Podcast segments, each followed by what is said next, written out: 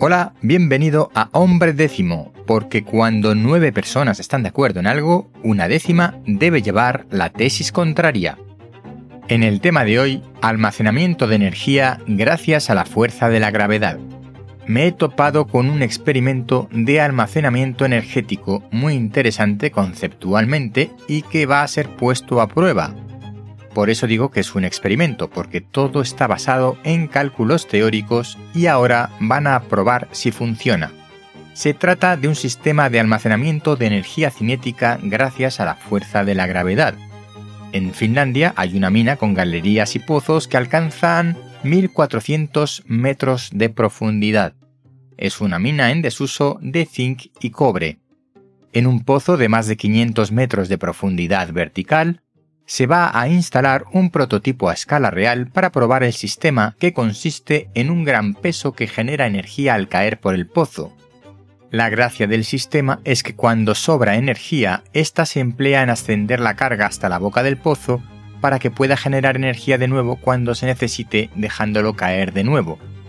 Es como el sistema de bombeo de agua en centrales hidroeléctricas para almacenamiento de energía. En este caso, en vez de agua, se utiliza un peso. La estimación es que el pozo puede almacenar energía equivalente a 2 megavatios. El sistema se llama Gravistor. La misma empresa que ha desarrollado este sistema con varias patentes propias ha desarrollado un modelo de almacenamiento de hidrógeno también de manera subterránea. Me parece un concepto bastante interesante si consiguen que la energía cinética que se genera al dejar caer el peso se convierta en energía eléctrica, con un buen factor de conversión. Si este sistema funciona, se estima que globalmente se podrían almacenar hasta 70 teravatios de energía.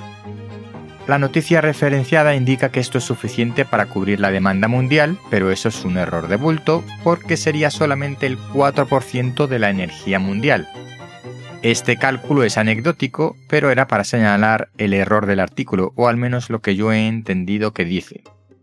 Este concepto de aprovechamiento de la energía de la fuerza de la gravedad no es nuevo.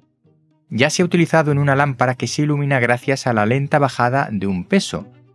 Posteriormente, los desarrolladores de esta lámpara hicieron una segunda versión que en vez de que el peso cayera lentamente tiene una correa de la que hay que tirar durante un minuto para obtener hasta dos horas de iluminación. Aunque existe una web de este producto, sinceramente yo dudo de su funcionamiento real y sospecho que es una recarga mecánica de una batería, como las linternas con manivela. Y además que el esfuerzo del minuto de estar tirando de la cinta es elevado y la luz que aporta reducida.